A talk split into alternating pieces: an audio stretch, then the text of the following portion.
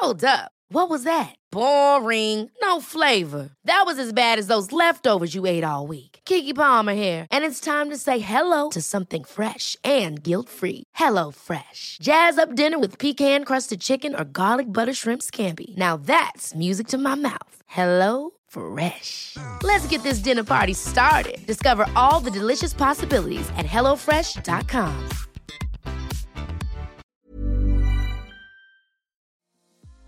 Este episodio es de esas conversaciones que me hubiera encantado tener cuando fui creciendo. Cuando llegó a mí el momento de escoger qué iba a estudiar, si iba a la universidad, qué carrera iba a escoger. Y cuando allá afuera me estaban diciendo que mucho cuidado porque lo que iba a escoger era lo que me iba a dedicar durante toda la vida. En este episodio invité a Marcela Sotelo. Ella es psicóloga clínica y creadora de Orientaciones Vocación. Recuerda seguir Así Me Siento Podcast para que no te pierdas ninguno de nuestros episodios y si encuentras valor en este episodio recuerda compartirlo para que así podamos seguir creciendo. Bienvenidos, bienvenidas y bienvenides. Hola Marce, ¿cómo estás? Hola Juanjo, muchas gracias por la invitación. Ay, no, estoy feliz de tenerte en Así me siento y quisiera primero que em, antes de empezar a hablar de todo esto, me respondas una pregunta que siempre hacemos en el podcast y es ¿cómo te sientes? A veces creo que respondemos bien o mal y ahí está, pero que podamos ir un poquito más adentro de cómo te estás sintiendo en este momento. La verdad es que muy bien, te decía hace ratito, es viernes y lo digo porque estuve una semana intensa, pero todo muy bien. Me encanta, me encanta mi Marce. Oye, pues, ¿qué piensas cuando escuchas todo esto? ¿Qué pasa con la orientación vocacional? ¿Qué pasa como con eso que nos están diciendo todo el tiempo de tienes que encontrar tu vocación? Además, ¿qué es vocación?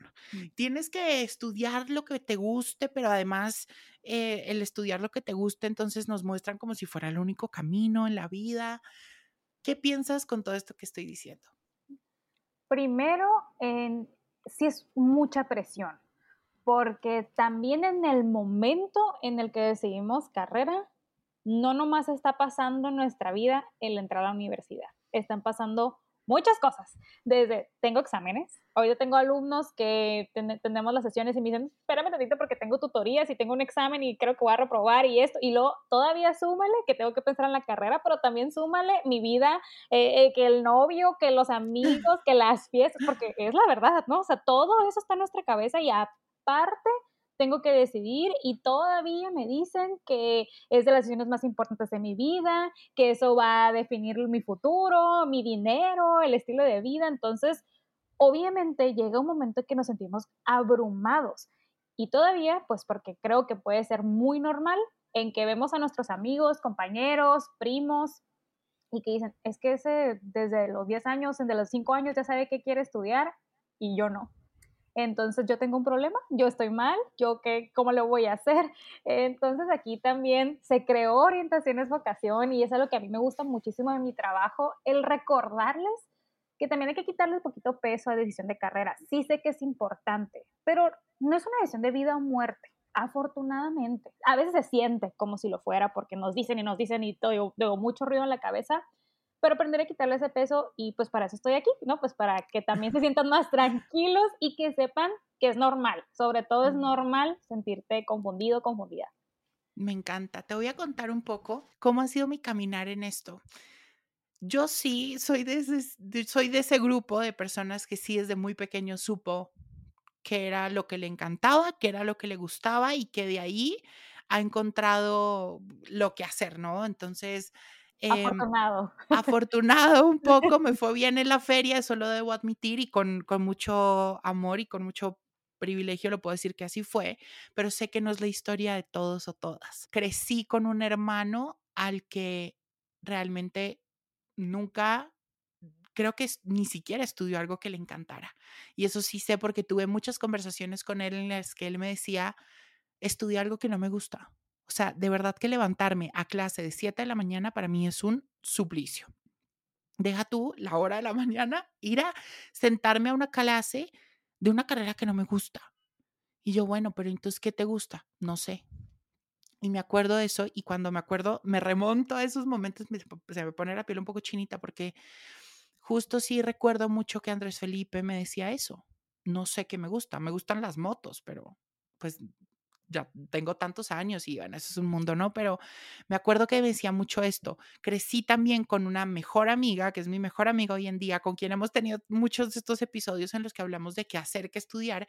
Y María José siempre nos cuenta que María, ella no sabía, o sea, ella pasó, ella cambiaba, era chistoso, yo me reía porque ella cambiaba de qué quería hacer cada semana, entonces pasó desde psicología, después en un tiempo fue disque medicina, en otro sociología, en otro no sé qué, terminó ahorita en diseño, que es lo que le gusta, pero entonces también fue todo un camino, pero te quería preguntar es por qué siempre caemos en este peso tan grande de esta decisión, porque llegamos siempre a ese lugar en el que decimos, es que la decisión que tomas ahorita va a determinar el resto de tu vida, porque la decisión es la más importante y tienes que estudiar, o sea, ¿cómo llegamos a ese lugar y por qué no seguimos comprando esa historia?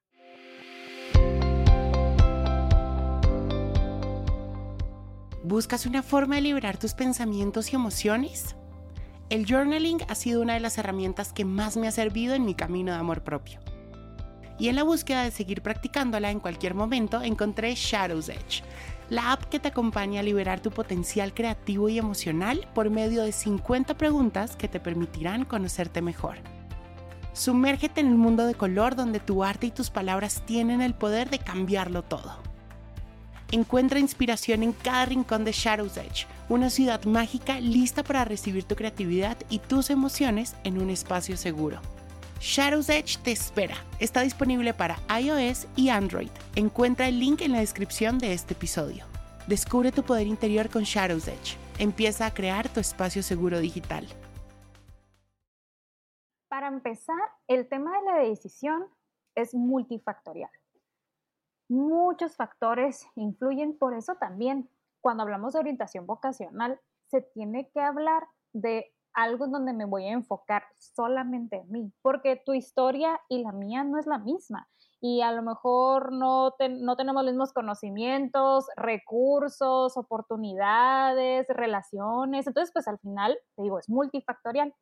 ¿Qué pasa con esto de los factores? Hay factores internos y hay factores externos la presión muchas veces viene de factores externos. No estoy diciendo que los internos no haya, pero e, es, ¿qué me están diciendo mis papás? Eh, porque toda mi familia estudió tal carrera, entonces pues yo tengo que estudiar tal carrera el compararme con otros. También es un factor que a, muchos, muchos pueden llegar a, detenerse, a limitarse también por el tema de yo no puedo entrar a la universidad a la que quisiera, tengo que entrar a otra porque esta es la posibilidad económica en mi familia, entonces a veces eso ya me bloquea decir, no, pues yo ya nunca voy a poder hacer algo que me gusta.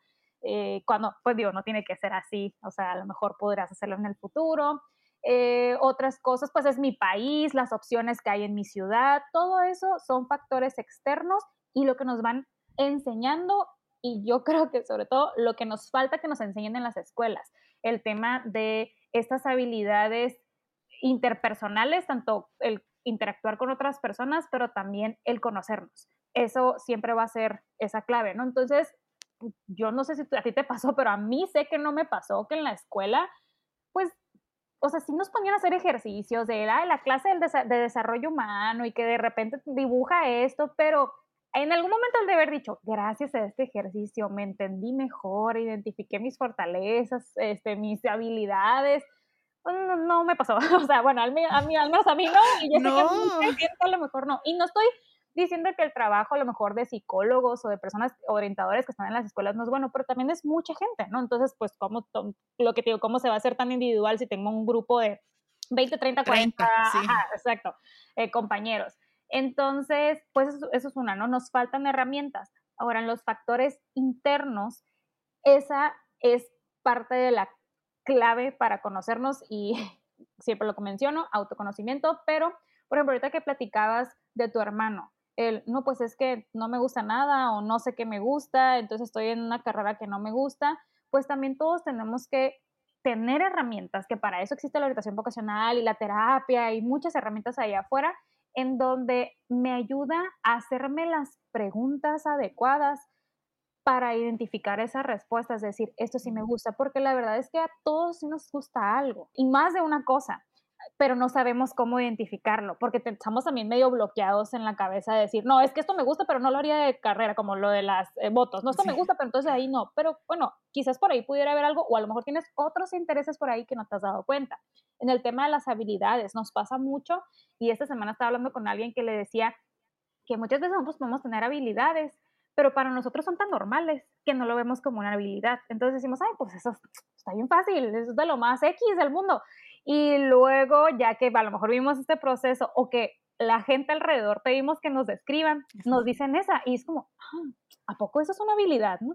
Este, entonces también las fortalezas, lo que conocemos, los digo, nuestros, nuestros intereses. Entonces, al final es las dos. Entonces, es mucha presión porque no sabes, nos enfocamos mucho en los factores externos, en lo que dicen los demás, en lo que van a hacer los demás, porque también pasa como, ay, no, es que todos van a estudiar esta carrera, pues yo también debería estudiar esta carrera, pero ahí no regresamos a los factores internos, pero es que a ti te gusta o no te gusta. Entonces, es todo un, este, como licuado de muchas cosas que, hay que hay que considerar pero siempre la clave va a ser el tema del autoconocimiento y estarnos recordando que es una decisión también muy personal.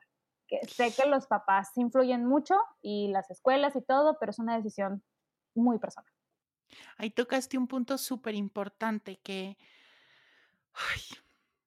que es lo que decía al principio. Creo que es una, esta decisión de qué estudiar, qué hacer, a qué dedicarte, es una decisión que es chistosa, porque entonces la responsabilidad recae en ti, pero externamente hay mucho ruido al respecto, ¿no? Entonces, ahorita lo que decía, si quiero que hablemos un poquito de eso, como de cuáles son esos procesos emocionales que vienen con el elegir tu carrera, con el enfrentarte a esta decisión, porque entonces, por ejemplo, ahorita ponías un ejemplo de, bueno, si toda mi familia son médicos o toda mi familia son abogados, y yo cómo voy a estudiar otra cosa que no sea eso. Entonces, claro, entonces ahí viene un proceso de traición a tu tribu y a tu clan que se siente fuerte, pero que si lo haces desde una convicción y lo haces desde tu ser más auténtico, pues es una traición que al fin y al cabo no es tan mala. Es una traición que tiene muchos buenos frutos. Entonces, quisiera preguntarte eso, mi Marce, como cuáles son esos procesos emocionales por los cuales tenemos que pasar, ya mencionaste mucho del autoconocimiento, pero que tenemos que atravesar para llegar o enfrentarnos a esta decisión. Ah, por ejemplo, en la pirámide, pirámide de la autoestima, el primer escaloncito de esa pirámide es el autoconocimiento. O sea, necesito, y el más grande. Ajá, el que el necesito conocerme. Entonces, conforme yo me vaya conociendo, también voy a ir avanzando en ser más seguro o segura conmigo misma. Entonces, eso también es parte, es parte del proceso. Otra cosa importante que lo que decíamos de las familias, ¿no? De que todos son médicos, todos son abogados. También hemos aprendido e-, esta forma de vivir como es el deber ser, ¿no? Como tengo que ser así, tengo que hacer esto, el éxito significa esto, pero aquí es cuestionar los conceptos. Espera, ¿qué es el éxito para ti? ¿El éxito para ti es lo que están haciendo los demás? O a lo mejor tú tienes una idea muy diferente del éxito y tienes que identificarla y tienes que tenerla bien clara y como tener esas convicciones firmes para que eso te ayude a tomar decisiones. Que al final todo se regresa al tema del autoconocimiento, pero son como diferentes eh, factorcitos dentro del autoconocimiento. Entonces creo que es una de las cosas más importantes. Em, dentro del tema de la seguridad y el tema de los papás y la familia, de todos los procesos que he tenido, estamos hablando que el 99%, o sea, diría el 100%, pero para no decir el 100%, el 99%. O sea, al final todos los papás, en realidad no es que no quieran dejar a sus hijos estudiar cierta carrera. ¿Qué hace? ¿Qué, qué pasa? Les da miedo, ¿no? pero también con base en su experiencia y lo que ellos conocen, como que no, es que esa carrera en mis tiempos no existía. O esos trabajos pues son muy nuevos, yo no los conozco, entonces mejor vete a algo que yo conozco y que yo sé que funcione, pero pues fue hace muchos años, ¿no? Entonces, eso es, eso es por un lado, pero, pero también, como te digo, es el miedo, pero es la preocupación por sus hijos. Entonces, hay muchos hijos que no se atreven tampoco a compartirles a sus papás por qué quieren estudiar ciertas cosas o ni siquiera tienen, digamos, argumentos, porque los papás lo que quieren es sentirse seguros de que su hijo va a estar bien. Entonces, cuando les dicen, pero ¿por qué quieres esta carrera? A veces los hijos solemos decir como, ay, pues no sé nomás. Entonces el papá es como, no, no, no, no, no, no, no, no te vas a ir ahí. Pero cuando yo conozco más la carrera, cuando sé lo que quiero lograr, cuando identifico, te digo, esa huella que yo quiero dejar, que eso es la vocación, el concepto de la vocación es ese llamado interior, esa huella que queremos dejar. Y también lo puedo compartir con mis papás, pues de cierta manera, o sea, te digo, me ha pasado muchas veces que los papás es como, como adelante, ¿no? O sea, yo la verdad lo que quiero es que estés seguro o segura y que te guste tu carrera. Entonces, eso es algo, es algo que, que, muchas veces no, lo tienen en mente los jóvenes. O sea, los jóvenes piensan que no, es que mis papás no me entienden y me van a decir que no, pero pues a lo mejor lo que tu papá quieren es verte seguro. Y entonces, este, ya si te ven seguro y si puedes compartirlo con base en todo este proceso, pues a lo mejor se va a hacer más fácil. Creo que eso serían de las principales cosas. Eh, el tema de los amigos también creo que puede llegar a influir por lo que te decía, como que todos se van a ir a cierta carrera. No, o sea, va a depender de la persona, pero sí pasa. Y yo creo que también pues ese miedo en general al futuro que todos tenemos. Y aquí a mí siempre me gusta también recordarles, o sea, pensemos que la carrera la deciden entre los 16 y los 18 años, ¿no? Entran a la universidad, pero aquí es sorpresa. No creas que la decisión de qué va a hacer en tu futuro nomás la vas a tomar una vez en tu vida, la vas a estar tomando constantemente. Este, entonces, pues también por eso tenemos que prepararnos, porque puede que yo esté muy seguro con mi carrera, pero entro y de ahí tengo que escoger alguna rama o salgo y tengo que ver en qué voy a trabajar, porque también pues resulta que estoy en una carrera, pero no nomás hay un solo tipo de trabajo para esa carrera, sino hay muchos y luego quizás tengo que hacer una maestría y pues también hay un gran listado de una maestría que pudiera tomar, pero luego a lo mejor inicio mi propio negocio, pero ¿de qué? Entonces, esta decisión de carrera es constante. Entonces hay que ir trabajando también con este miedo al futuro, a la incertidumbre, el miedo al fracaso, pues quitarnos, yo creo que lo hemos escuchado muchísimo eso, ¿no? Como que quita esa idea de, que equivocarte es algo malo, sino también pues puede ser una manera de aprender. Pero eso diría que son como de la, de la forma así como principal, lo que podemos llegar a vivir, sentir. No, pues veo, o sea, y, y lo entiendo así, entonces todo este tema de la vocación trae mucho de autoconocimiento, mucho de resignificación del éxito, también de aprender a vivir con el miedo y de saberlo manejar, que es importante, y también mucha de construcción, no solo propia, sino también de quienes nos acompañan, ¿no? Ahorita hablas de los papás o los cuidadores que están como esperando tu respuesta en todo eso, es importante que también se deconstruyan. Marce, y hablemos ahora de la vocación. Ahorita hablaste que la vocación es esa huella que quiero dejar, ¿no?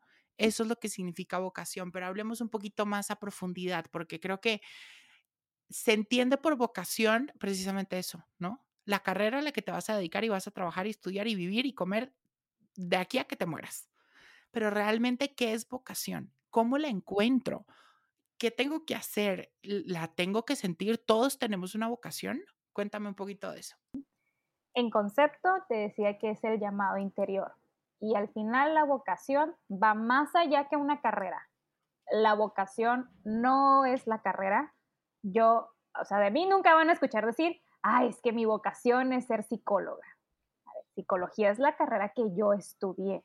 Para mí mi vocación y parte de lo que hacemos en el programa es que podamos redactar una frasecita para, para proyectar eso de la vocación, la huella que quiero dejar. Mi vocación es usar mi empatía y creatividad para orientar e inspirar a otros a disfrutar de un éxito personal y profesional, aprovechando su forma única de ser. Obviamente ya me la sé de memoria porque la digo. La ¡Divino! Pero entonces, ahí estoy diciendo que mi vocación es orientar e inspirar, que me gustaría lograr ayudar orientar, inspirar a que estas personas puedan tener este equilibrio entre lo personal y lo profesional, pero sobre todo que la gente se dé cuenta que es única. Esa es mi vocación. Mm. Estudié la carrera de psicología. Ajá, ¿me da herramientas para lograr mi vocación? Claro, pero ¿estás de acuerdo que yo también pudiera ser maestra, escritora, conferencista, hacer mi podcast, también creo contenido? Entonces ahí empezamos a ver que entonces la vocación no es la carrera, la vocación es esa huella.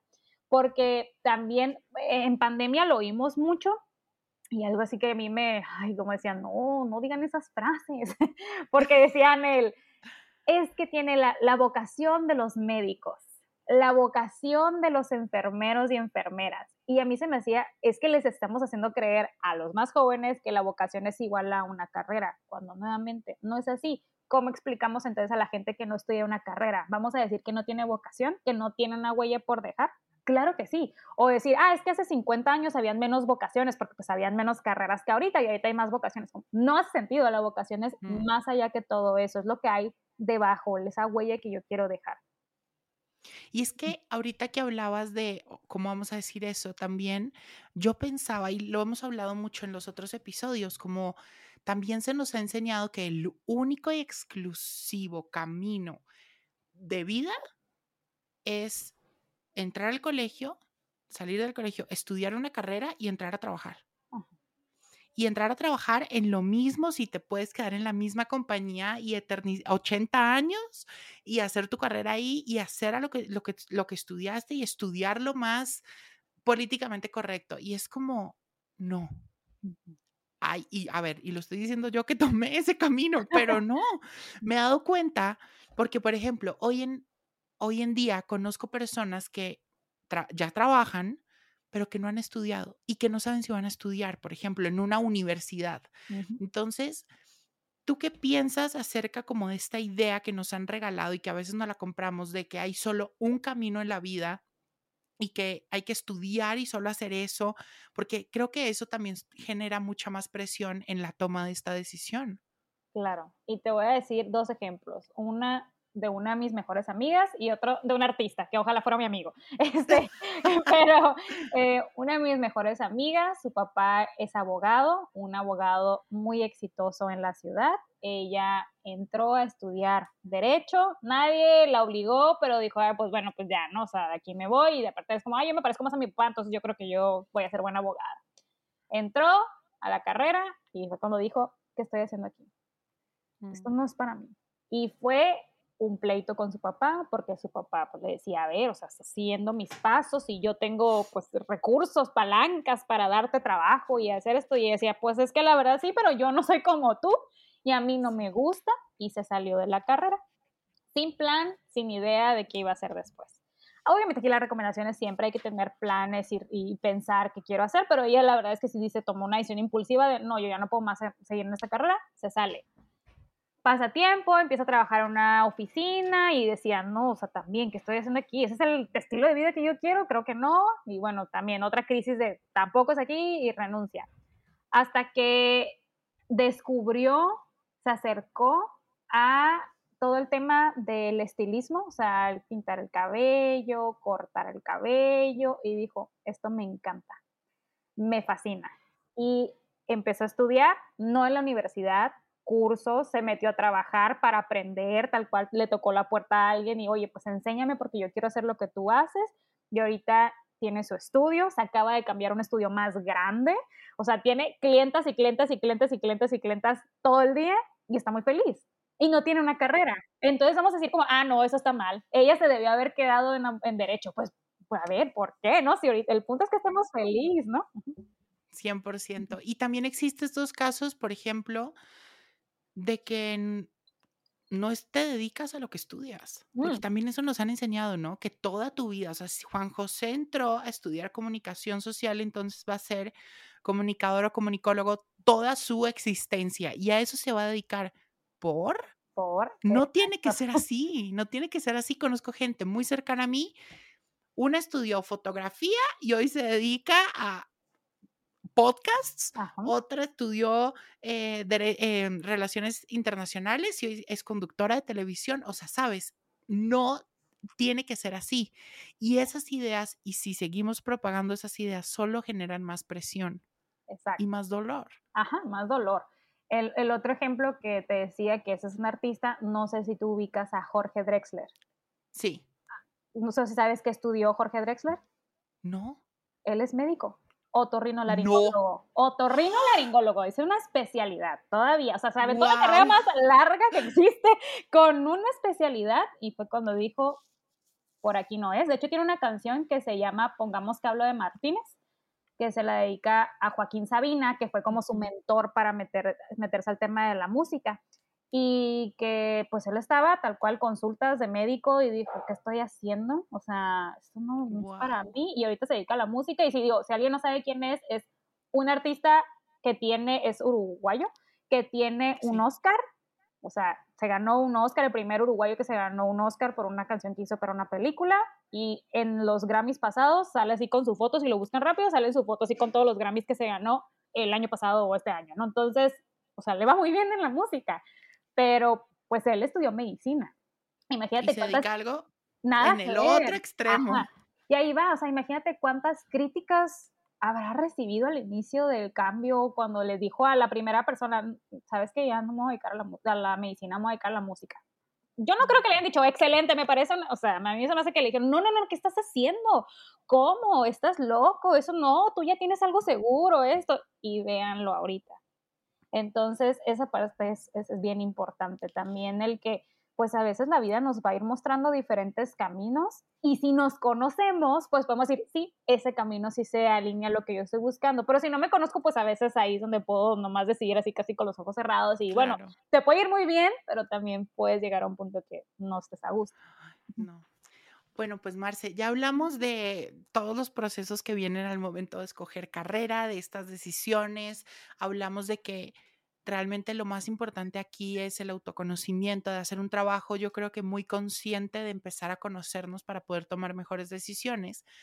Pero, ¿qué hacemos con eso? O sea, y eso ha sido una pregunta que lo hemos hablado mucho en los otros episodios, y es como, bueno, yo lo que te digo, creo que fui un afortunado de saber desde muy pequeño que lo mío era el arte, lo mío era eh, las comunicaciones y el comunicar y el inspirar y el servicio, o sea, lo he sabido siempre. Pero sé que no es la regla. Hay muchas personas que genuinamente no saben qué les gusta. ¿Qué hacemos en ese momento en el que no sabemos qué nos gusta, para dónde coger, qué hacer? ¿Qué podemos hacer? Lo primero que te diría fueran los procesos de orientación vocacional, pero lo voy a explicar al último, porque no nomás puede ser a través de un proceso de orientación vocacional. ¿Cuánta gente no le ha pasado y seguramente van a escuchar esto y como, oye, a mí me pasó algo así, me cambié de carrera y me moví para acá y nunca fui con una orientadora? Entonces, no es que sea de algo, tienes que ir con una orientadora o si no, no la vas a hacer, ¿no? Porque, pues, afortunadamente también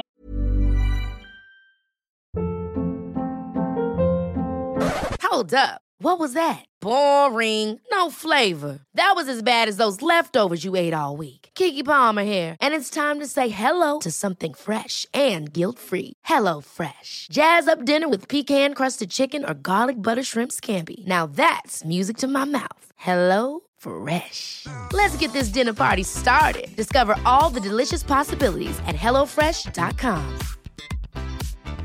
Hey, it's Ryan Reynolds, and I'm here with Keith, co star of my upcoming film, If, only in theaters, May 17th. Do you want to tell people the big news? All right, I'll do it. Sign up now and you'll get unlimited for $15 a month in six months of Paramount Plus Essential Plan on us. Mintmobile.com slash switch. Upfront payment of $45 equivalent to $15 per month. Unlimited over 40 gigabytes per month. Face lower speeds. Videos at 480p. Active Mint customers by 531.24 get six months of Paramount Plus Essential Plan. Auto renews after six months. Offer ends May 31st, 2024. Separate Paramount Plus registration required. Terms and conditions apply if rated PG. Hay otras maneras de encontrar esas respuestas. Este, todo se va a también concentrar en uno mismo. Puede ser desde ir a terapia. Y sé que en terapia vamos a trabajar diferentes temas, pero nos seguimos conociendo y nos ayuda a tomar decisiones. Entonces, esa puede ser una. Otra puede ser que se oye bien sencillo, pero a veces no, o sea, se, nos olvida que tenemos esos recursos al alcance, en donde yo puedo agarrar mi celular o mi computadora y poner en Google ejercicios para conocerme mejor.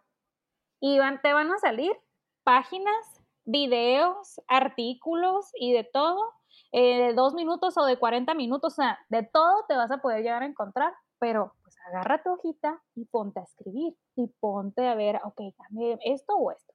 Me gusta esto, esto no me gusta. Ah, esta pregunta se me hizo muy fácil. Esta pregunta se me hizo muy difícil, entonces la contesto mañana o en unos días porque la tengo que pensar. Eso es parte del autoconocimiento. O sea, a veces creo que tenemos miedo hasta decir, ay, ¿cómo me voy a conocer? ¿Por dónde empiezo? Y sí, sí, sí es una pregunta normal por dónde empiezo, pero también es, tienes afortunadamente, vivimos en una época en donde yo puedo tomar mi celular, mi computadora y puedo tener muchas, muchos ejercicios que me acerquen a ello. En un proceso de orientación vocacional, el objetivo es brindar esos herramientas, esos, esos, esas herramientas, esos ejercicios de manera más estructurada. Están las pruebas. Aquí nomás voy a hacer un pequeño paréntesis con el tema de las pruebas de orientación porque pues me ha, me ha, llegado alumnos que dicen, es que yo he hecho ya 150 pruebas, ¿no? O sea, y cada una me sale que para algo, otra para otro, otra para otro, para otro, ¿no? Entonces como que no entiendo. Ok, la, las pruebas al final de cuentas son un complemento de este proceso, no son la okay. verdad absoluta. Y, y hay muchos, muchos, muchos jóvenes que también son muy astutos y de volada le entiendo la prueba, entonces yo quiero que me salga medicina, pues voy a contestar todo lo que diga biología, anatomía, trabajar en un hospital, esto y lo otro. Y, ah, mira, que me salió medicina, ¿ves? Te dije. Pero pues porque básicamente manipulaste la prueba. Entonces las pruebas son complemento, pero sí forman parte también de un proceso de orientación vocacional. Y yo creo que todos los orientadores vocacionales y los psicólogos, o sea, terapéuticos, van a llegar a decir que el trabajo es 80% de la persona, 20% del profesional. ¿Por qué? Porque es, te digo, hacerte esas preguntas, pero involucrarte. Ay, te quedas trabado. Ahí está, ya. Pero involucrarte activamente a, a uh -huh. entenderte y a conocer diferentes áreas de ti. Ha llegado muchísima gente conmigo, en donde desde la primera sesión, como que ya medio sé, pero es más mi miedo. Entonces, a lo mejor lo que tengo que trabajar es en el miedo y la idea de la carrera ya la tengo. Otras personas sí tienen que trabajar, no estoy en ceros, pues bueno, ya tienes tres carreras, dos carreras, o sea, a mí me encantaría decir como esto es un arte de magia, ¿eh? O sea, tú contestas sí. esta prueba única y con dos, tres preguntas ya te voy a decir qué carrera y ya te voy a leer así tu futuro de aquí a 10 años o a 20 años. Ojalá, ojalá tuviéramos eso, pero, pero esas son las maneras en que yo puedo ir empezando. Pero digo, no necesariamente tiene que ser a través de la orientación vocacional, le tengo que pagar un curso para hacerlo. Si tengo la oportunidad, muy bien, pero también, te digo, hay mucha información. Básicamente también por eso hemos creado el canal, eh, participamos en estos programas, hacemos contenido porque pues también, o sea, es dar esas herramientas, el punto es que las use, o sea, no nomás por estar ahí las voy a, las voy a aprovechar, ¿no? Pues tengo que, insisto, agarra una hoja, agarra un lápiz y ponte a escribir contestando estas preguntas que te acerquen a fortalezas, habilidades, etcétera. Me encanta y yo creo que, bueno, alguien a quien quiero mucho siempre lo dice y se lo ha aprendido y que inconscientemente gente a mi alrededor lo, lo hace y me he dado cuenta que les va muy bien y es que cuando tú estás en este momento en el que no tienes ni idea que te gusta, ni idea qué hacer, es el momento en el que puedes abrirte a todas las posibilidades del mundo. Uh -huh. Es el momento en el que ve y toca la puerta donde quieras de, oye, te puedo acompañar un, un, mes para ver cómo es tu trabajo o ven cómo se hace esto, qué a qué te dedicas tú, de adquirir toda la experiencia posible para que de ahí tú ya vayas descartando, ah, esto como que no me gusta tanto, ah, esto de pronto sí, esto de pronto no. Entonces creo que eso es muy bonito en, en, el episodio con María José, ella hablaba de un término que se llamaba el vacío fértil, que es este momento en el que no tienes pasión, no tienes propósito, no tienes vocación, nada, o sea, realmente dices, no tengo nada, o sea, me siento totalmente vacío, vacía, no tengo ni idea qué me gusta, pero es ahí, en ese vacío fértil, donde puedes sembrar y cosechar y crecer muchas cosas y encontrarte, que eso es súper importante. Y creo que también importantísimo es entender que realmente nuestra identidad, lo que nosotros somos, no se reduce a lo que estudiamos o a lo que hacemos. Exacto. Somos personas que podemos tener muchas posibilidades.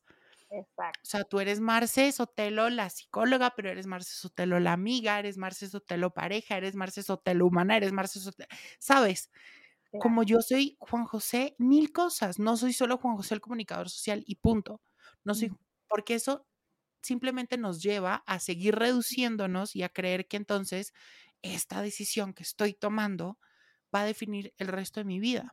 Exacto. Hace pues poquito de miedo. vi una, una frase que, que estuvieron compartiendo en, en, Instagram, pero decía algo así como, pues estás aquí, o sea, una vida y quién te dijo que tenías que vivir nomás una vida mientras estés vivo, ¿no? O sea, ¿por qué no te das la oportunidad de vivir varias vidas y la vida que tú quieras y las vidas que tú quieras durante tu estancia aquí en la Tierra, ¿no? Y como, oye, pues sí, o sea, porque nomás tengo que una cosa, enfocarme a una cosa. Y esta fresita para mí de la carrera no te define, claro, tu trabajo no te define tampoco. Entonces es ir descubriéndonos y como dije, no nomás es una vez en la vida, van a ser varias y a lo mejor eh, en mucho tiempo me sentí muy a gusto en mi trabajo y qué padre, pero quizás llegó un momento en mi vida en que, ya no. Ya no, y está bien, pero entonces pues es lo que te digo, como es hacer este plan de ¿y qué hago para entonces buscar un lugar en donde sí me sienta feliz y me sienta a gusto? Importantísimo. Y también creo que entender que podemos movernos, eso que tú decías ahorita, podemos movernos, podemos hacer, obviamente, sé que hay muchos, sé que se habla también de igual desde mucho privilegio, sé que para muchas personas el de pronto cambiarse de carrera a la mitad ya no es una opción. El de pronto lo que hablábamos ahorita, de pronto estudiar en la, la carrera de sus sueños, de pronto la universidad que tienen que estudiar no está o, sabes, hay muchas cosas que eso pues ya serían temas un poco ya más personales.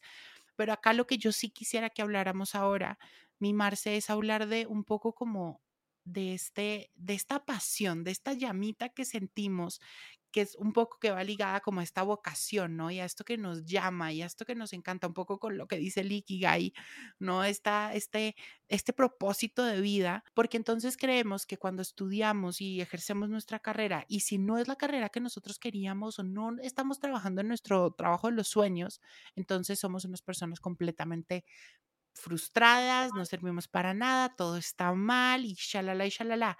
Y me he dado cuenta alrededor de los años que hay muchas personas que incluso no les gusta su trabajo, que están ahí por, por necesidad, porque tienen que hacerlo, pero tienen hobbies que les encantan y les apasionan, o tienen un emprendimiento alterno que les encanta y que ahí son muy felices. ¿Qué nos podrías decir tú alrededor del éxito, alrededor de este propósito de vida, de encontrar como este balance de la pasión?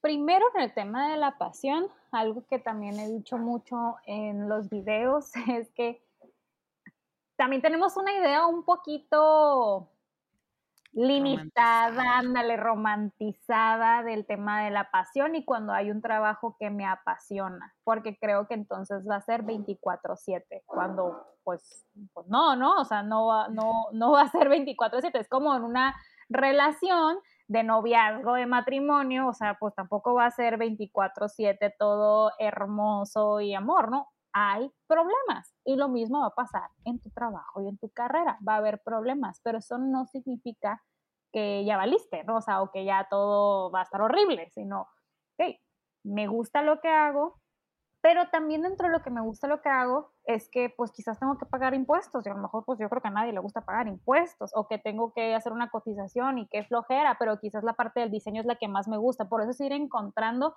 para también hacer nuestros días más entretenidos a la, a la, medida posible, pero entender que hay otras actividades que son parte de, pero eso no significa que ya se arruine todo. Sea, no todo, todo es así de, es que esta frase de encuentra algo que amas y nunca vas a tener que trabajar en tu vida, pues, mm, pues sí, vas a tener que trabajar.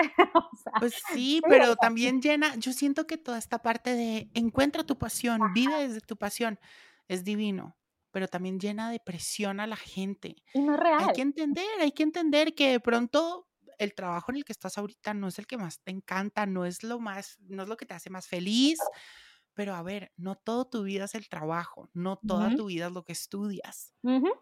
Y si sí, ahí es donde creo que tienes que entrar entonces a trabajar, porque entonces tu pie chart de la vida, no sé, el trabajo, tu carrera no se puede llevar el 100%, porque entonces te quitan eso por X o Y situación en la vida y se te derrumba todo. Claro, y, y, aunque, aunque yo diga, o sea, no, pero a lo mejor no es el 100% de mi trabajo, pero es una, una, parte importante, pero me tiene que gustar todo el tiempo, pues no, tampoco te va a gustar todo el tiempo y eso está bien, o sea, no, no hay que asustarnos en donde yo creo que te pasó a ti, me pasó a mí, o sea, en la carrera, yo volvería a estudiar mi carrera, pero si me dejaran quitar materias, te quito muchas materias porque la voy a volver a estudiar, pero voy a quitarte las que no me gustó y no nomás es una, son varias, pero eso no significa que no me gustó mi carrera, ¿no? Entonces es esta parte de entender que no todo es así color rosita y perfecto y está bien, pero cuando sí estamos en un lugar que nos gusta, que nos hace feliz, ganan las cosas buenas a estas cosas malas. En el tema de los intereses también tenemos que aprender a filtrar nuestros intereses profesionales de nuestros hobbies porque creo que también ahí estamos, eh, o sea, tenemos esta idea errónea de que un hobby nunca lo puedo convertir en un interés profesional cuando pues quizás sí. Y a lo mejor las cosas que me gustan profesionales no es como yo lo pensaba. Y el ejemplo, yo de chiquita decía que yo iba a ser artista y que yo quería cantar y bailar y salir las novelas y películas y todo. Y así toda mi primaria yo decía que iba a ser artista, ¿no? Llegó mi adolescencia y fue cuando dije, ah, ya no, ya no quiero ser artista, este, ya, ya no sé qué quiero. Y luego, luego, luego dije que quería ser psicóloga, pero pues aclaro, no es que todo el tiempo, o sea, supe que quería ser psicóloga, simplemente pues era algo que tenía a mi alrededor y lo dije y sin saber, ¿no? Pasan los años, ya me gradué de psicología, digo, estoy súper resumiendo todo, ¿no? Pero ya me gradué de psicología y doy procesos de orientación vocacional, me dedico a la orientación vocacional, pero también pues creo contenido. Y quieras o no, esa, ese gusto de quiero ser artista se convirtió en un interés profesional. No como yo lo imaginaba, porque pues no salgo en novelas, ¿no? Pero al final lo que yo les digo, yo tengo que aprenderme un diálogo para los videos, tengo que ensayar, tengo que ponerme frente a las cámaras, tengo que actuar, porque les digo, no es como que todo el tiempo estoy súper de buenas, le dije, o sea, a veces pasa que estoy enojada y pues bueno, ya voy a, ya voy a grabar y que se vaya un poquito y pues te pones a, de manera de actuar, ¿no?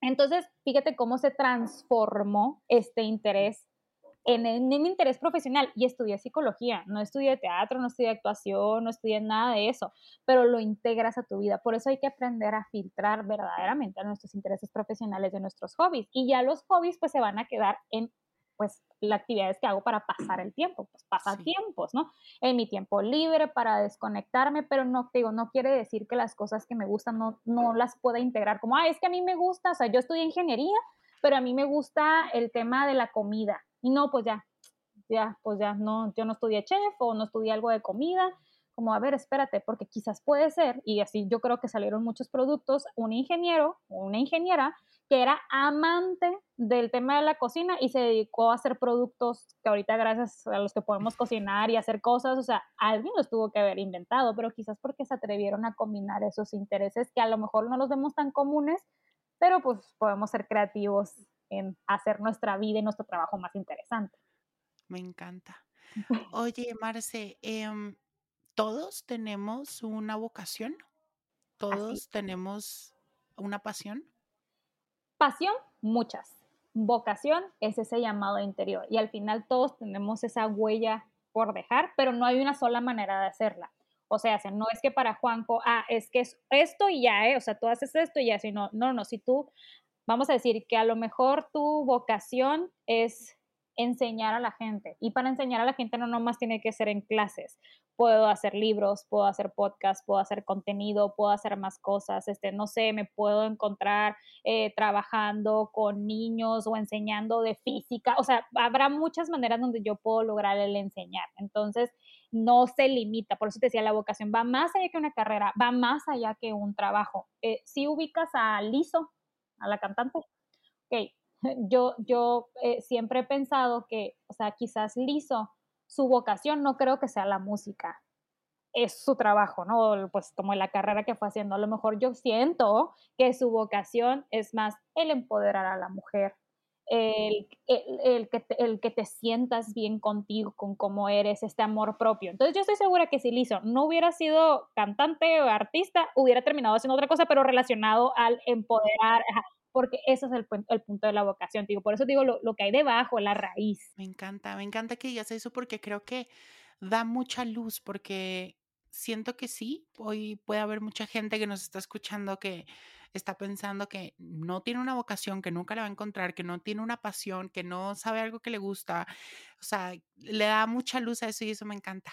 Marce, no quisiera cerrar el episodio sin antes preguntarte sobre qué hacer, o sea, yo que yo como papá, yo como mamá, yo como persona cercana a alguien, que estar por estos procesos de encontrar su vocación, tomar una decisión sobre qué hacer en cuanto a su carrera, sea estudiar o sea empezar a trabajar o lo que sea, encontrar qué le gusta, ¿cómo puedo acompañarle de una mejor forma? ¿Qué puedo hacer? Por un lado sería el aprender a escuchar y a escuchar de verdad porque lo que te decía hace ratito, ¿no?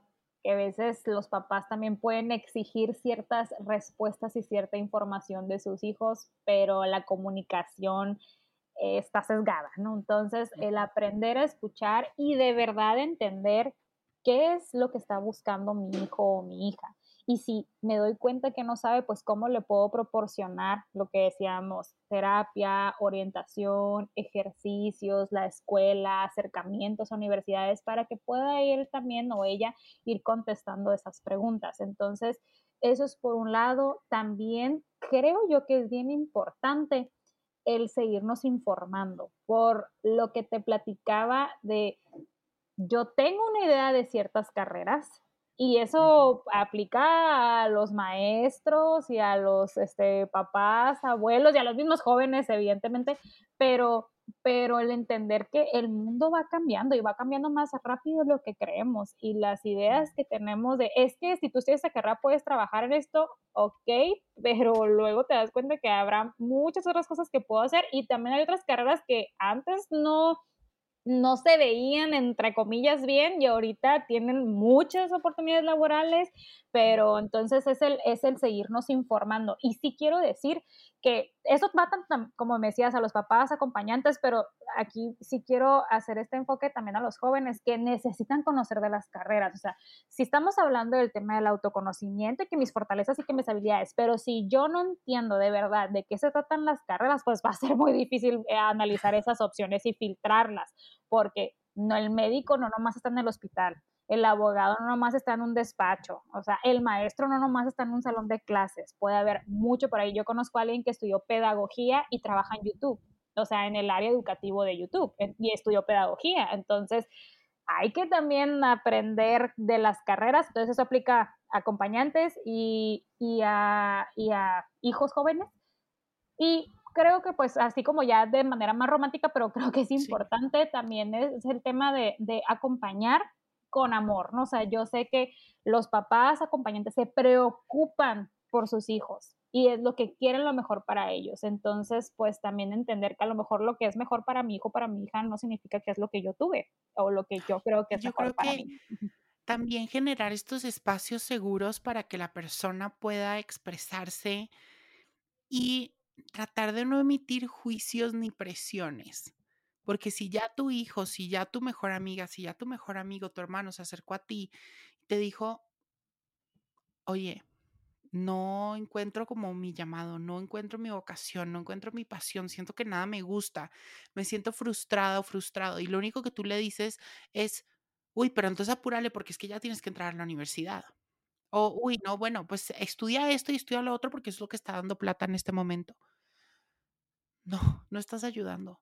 Sí y yo creo, y es un consejo muy personal y siempre lo he dicho, estas decisiones son decisiones importantes y son decisiones que no se deben tomar a la ligera, que no se deben tomar eh, como por salir un poco el paso y como por tomar una decisión. No. Porque más allá de, por ejemplo, yo le decía mucho eso a mi hermano, deja tú que ya estudiaste ocho semestres de derecho y no te está gustando. Y deja tú la plata y lo que hayas invertido ahí el tiempo, ¿no? Eh, el tiempo, el tiempo de nosotros en nuestra vida es preciado, entonces hay que cuidar eso. Es preferible que te tomes tu tiempo, que realmente investigues, que tomes ese proceso en serio antes que salir a tomar una decisión como muy a la ligera y que a los meses estés frustrado, en una depresión, con ansiedad y en una bola de nieve que se va agrandando y se va agrandando y se va agrandando. Creo que eso es súper, súper importante. Yo por ahí hay un libro que se llama La escuela no te sirve si no tienes un propósito. Y creo que es clave. O sea, no vamos a entrar nomás a una carrera a la universidad, pues porque es lo que sí, es lo que me toca. Pero, ¿cuál es el propósito ahí? ¿Qué quieres hacer con eso? Eso es bonito. Preguntarte eso. Yo creo que eso es súper. Ah, creo que este episodio en sí, quiero que me regale. Ya, mira, esta pregunta no la tenemos planeado, pero te la voy a hacer. Marce, ¿qué preguntas? ¿Qué preguntas sé que hay unas preguntas, por ejemplo, del Ikigai muy específicas para encontrar tu, llamado, pero ¿qué preguntas me puedo hacer hoy si estoy tratando de buscar mi vocación y qué hacer con mi vida hoy en día? Te voy a decir algo que a lo mejor es lo que esperan, pero sí ayuda muchísimo. Aquí se le dice como es una técnica sencilla pero efectiva. Primero, haz una lista soy raro, pero de las carreras que no quieres estudiar. Primero, ponte a escribir qué carreras no quieres estudiar. ¿Por qué, Juanjo? Porque lo que decíamos ahorita cuando queremos ayudar a alguien muchas veces como, a ver, pero pues ¿para qué eres bueno? Y a lo mejor pues no te sé contestar ahorita. O sea, no, no he vivido un proceso para decirte para qué soy bueno. No sé, no sé, no tengo idea. Bueno, pero ¿qué es que qué quieres estudiar? ¿Qué te gusta? Es que no sé. Y si empezamos por entonces, por el que no, ah, eso sí te puedo contestar. Y sabes que eso también me hace sentir más segura de decir, ay, sí tengo una respuesta que darte, Juanjo, sí sé que no quiero estudiar esto. Entonces, eso sería clave. Hagan ahorita una lista, eh, carreras que no quiero estudiar. Luego lo que puedo hacer es que ya que tengo identificado que no quiero estudiar, puedo ver también qué hay del otro lado. O sea, ah, ya me di cuenta que no quiero ninguna ingeniería, la verdad. Bueno, entonces, ¿qué es algo, digamos, como no contrario a la ingeniería, que no se va por la ingeniería? Están estas carreras como derecho, ¿te interesa? Bueno, pues ahora sí ya puedo ir a ir investigando. Entonces, eso sería como y preguntarte qué hacen, ¿no? Porque a veces también tenemos ideas erróneas por completo de las carreras. Entonces, creemos que quien estudia comunicación social es únicamente para ser eh, presentador en una televisora. Ajá.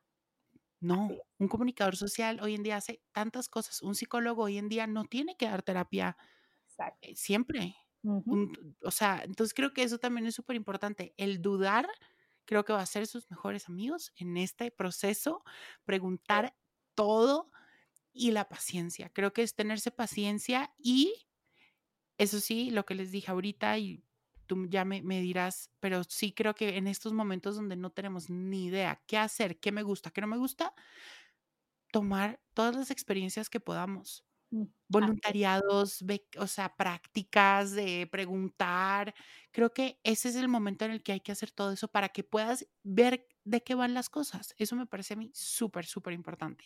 Mm, así es. De hecho, un tip es libros otro tip es, o sea, ponte a, o sea, leer libros sencillos del tema que te, que te llama la atención, como, ah, la, psicología se me hace interesante, pues, ¿cuál libro serían como los básicos de psicología? Pues, para leerlo y ver como, sí, sí, sí, sí, le seguí la lectura, se me hace interesante, como, ay, no, la primera página ya me aburrió. Ah, bueno, pues, entonces, este, este ajá, ajá, digo, hay que dar el tiempo y oportunidad para poderlo hacer, pero también entrando a las universidades, revisando los planes de estudio, vemos las materias y mucha gente no lo hace, Juanjo. Eh, entra a la carrera y de que, ay, no sé qué materia me van a dar en tercer semestre. Es como, ya lo tenías, o sea, ya lo tienes ahí a tu alcance que puedes revisarlo.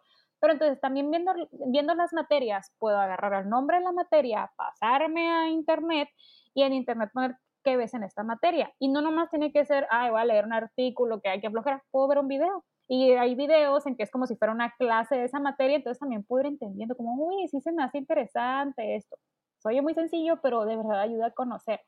Y de las preguntas que me decías, o sea, eso como creo que es algo más técnico para identificando opciones de carreras, pero también analizando las carreras. El, el, tema que dijimos, el éxito, eso va a ser súper importante, o sea, que yo vaya construyendo mi propio concepto de qué es el éxito. Y ojo, ninguna de estas respuestas tampoco es de, si no la contestas en este minuto, pues no, ¿eh? no, date el tiempo para poderlo hacer. Entonces es un proceso y a lo mejor, pues, este, yo tengo 32 años y aún sigo también agregando conceptos a mi tema éxito, luego voy quitando y también está bien, ¿no? Pero entonces tener esta, esta, eh, ir teniendo esta claridad, pero entender que no es luego, luego. ¿Qué es el éxito? Creo que otra buena pregunta es qué me gusta, qué no me gusta y realmente en mi interior, ¿qué es lo que quiero hacer? Eso creo que es importante. De pronto, hasta esa pregunta va a ser como, ahorita no quiero estudiar, quiero ir a hacerme un voluntariado en África. Vete a hacer tu, voluntariado. Oye, mi Marce, gracias infinitas por acompañarme en este episodio. Todo lo que estás haciendo desde orientación vocación es, o sea, increíble ese acompañamiento que estás dando. Gracias por estos tips, por darnos tanta luz en este tema de decirnos todos, sí tenemos una vocación, sí existe, solo hay que encontrarla y hay que buscarla. De decir que lo que vamos a estudiar y lo que trabajamos no define nuestra vida al por 100%, que hay más opciones y que nos podemos abrir a las posibilidades. Así que gracias infinitas por acompañarnos.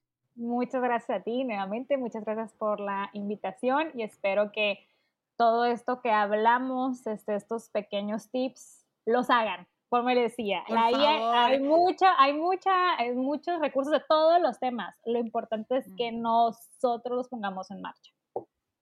Bueno, pues toda la información de Marce, de su proyecto, de todo lo que hace, que es divino, lo vas a encontrar en la descripción de este episodio y recuerda que en mis redes sociales vas a encontrar más contenido con el que puedes acompañar este episodio.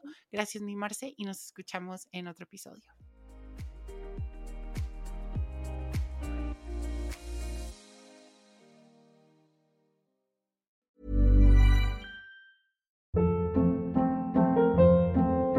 Hold up. What was that? Boring. No flavor. That was as bad as those leftovers you ate all week. Kiki Palmer here, and it's time to say hello to something fresh and guilt-free. Hello Fresh. Jazz up dinner with pecan-crusted chicken or garlic butter shrimp scampi. Now that's music to my mouth. Hello Fresh. Let's get this dinner party started. Discover all the delicious possibilities at hellofresh.com.